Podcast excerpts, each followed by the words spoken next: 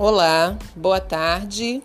Eu sou Silvana Pérez dos Santos e vou contar para vocês um pouco da minha trajetória. Hoje é dia 1 de outubro de 2020, então eu estou começando a fazer, me lançar como palestrante e com isso eu vou fazer esse lançamento também no podcast.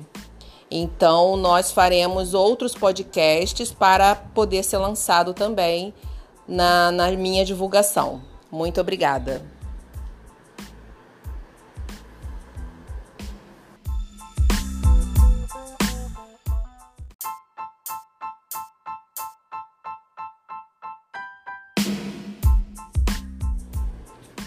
Olá, boa tarde, todos bem?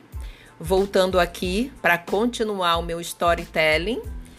É, eu vou falar dos 0 aos 7 anos.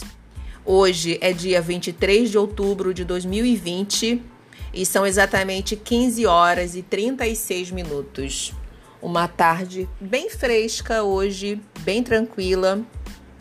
Então vamos começar.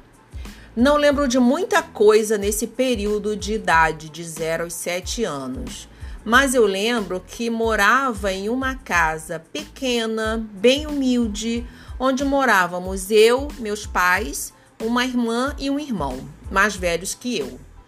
E eu lembro que houve alguma coisa com esta casa, acho que algum cômodo caiu com a chuva, e meus pais se mudaram para um local onde moram os irmãos do meu pai, em Vila Kennedy, que moram até hoje. Na verdade, hoje eu tenho uma tia tia Lisete, que mora em Vila Kennedy até hoje. Perguntei à minha irmã mais velha e ela disse que minha mãe não ficou muito feliz com isto, pois fomos morar na casa de uma irmã de meu pai, que já tinha seus filhos, e nos acomodamos na sala, muito mal instalados. Minha irmã também disse que minha mãe sempre nos levava para passarmos o Natal na casa de minha avó. E em um destes natais, ela arrumou nossas coisas e não voltou mais para a casa da minha tia.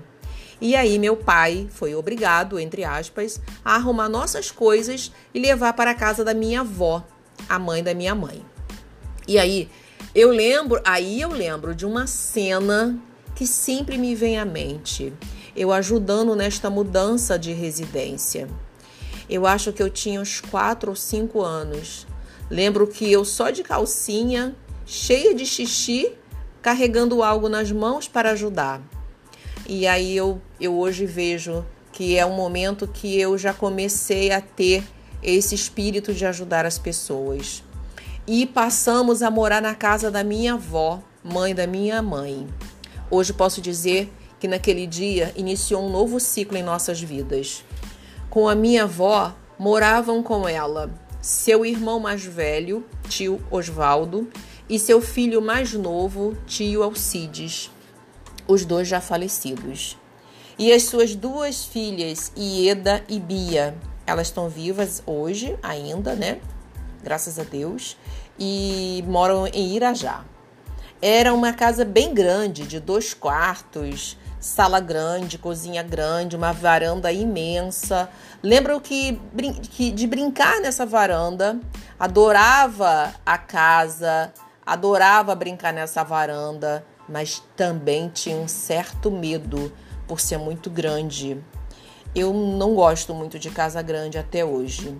Foi um período bem difícil para meus pais e para minha mãe principalmente pois o irmão dela não gostava muito desta mudança, não gostou muito desta mudança e começou a infernizar a vida dela.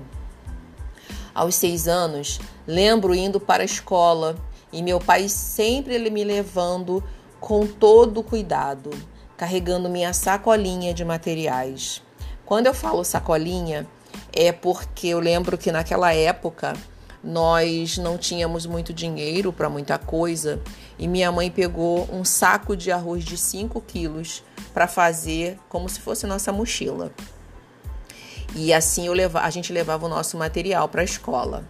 Lembro que ele sempre comprava amendoim para mim na porta da escola e eu adorava.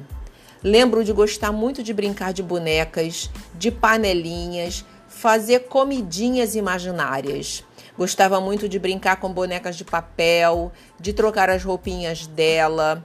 Foi um período que não lembro de muita coisa, mas meu tio Alcides, irmão mais velho, irmão mais novo de minha mãe, fazia de tudo para deixá-la triste. Meu pai não tinha muito o que fazer, não tinha muitas forças para mudar aquela situação. E nesta época, papai trabalhava como motorista de ônibus e bebia muito. Era realmente muito difícil para minha mãe. Não tivemos uma infância de fartura, muito pelo contrário. Era tudo muito difícil.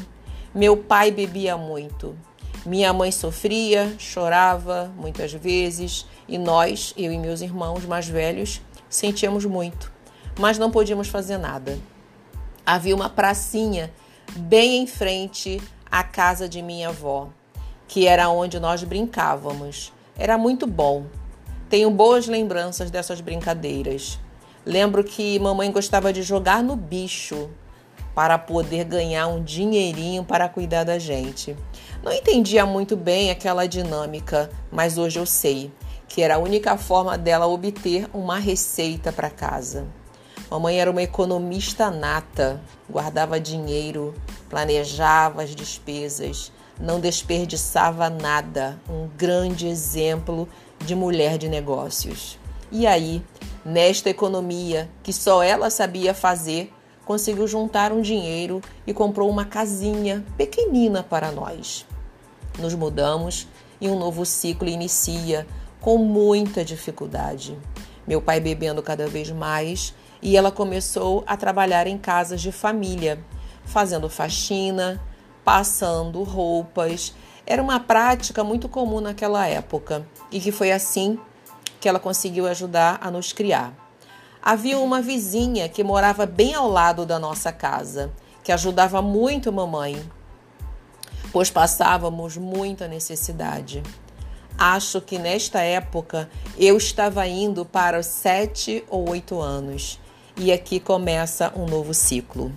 Espero que todos tenham gostado dessa história e com certeza as outras, a continuação será muito, muito boa, muito bacana. Muito obrigada a todos. Tenham um excelente dia ou noite, não sei qual é o horário que vocês vão ouvir, né? E até a próxima. Muito obrigada.